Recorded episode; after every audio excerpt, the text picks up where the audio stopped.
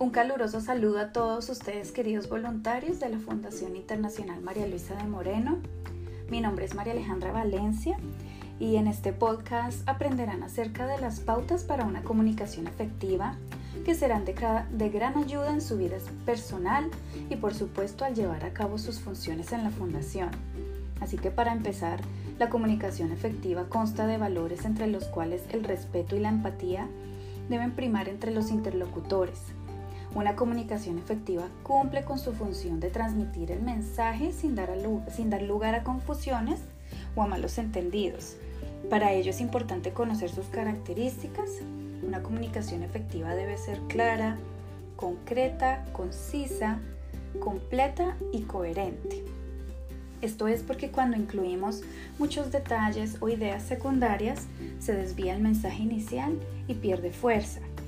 Así que sabremos que hicimos uso de una comunicación efectiva cuando adquiramos esos resultados que esperamos y que fue por lo cual transmitimos el mensaje inicial.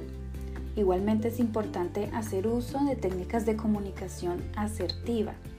La asertividad es una habilidad que me permite expresar mis ideas, mis pensamientos, mis sentimientos, mis creencias de una manera sincera y cuidadosamente y respetuosamente en el momento adecuado. El control de las emociones es clave y el reconocer que cada persona tiene su propio punto de vista lo es también. Por ello, escuchar activamente, poniendo atención, mirando a los ojos, haciendo preguntas y teniendo cuidado de mi lenguaje corporal viene a ser de gran utilidad a la hora de comunicarse. También el hacer acuerdos, el hablar sin rodeos, de una manera clara y precisa, el ser empáticos y reconocer lo que el otro siente y piensa, hacen parte de una comunicación asertiva.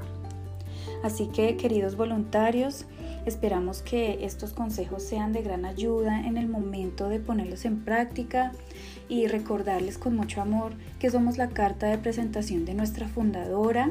Así que muchas gracias por su atención. Hasta pronto.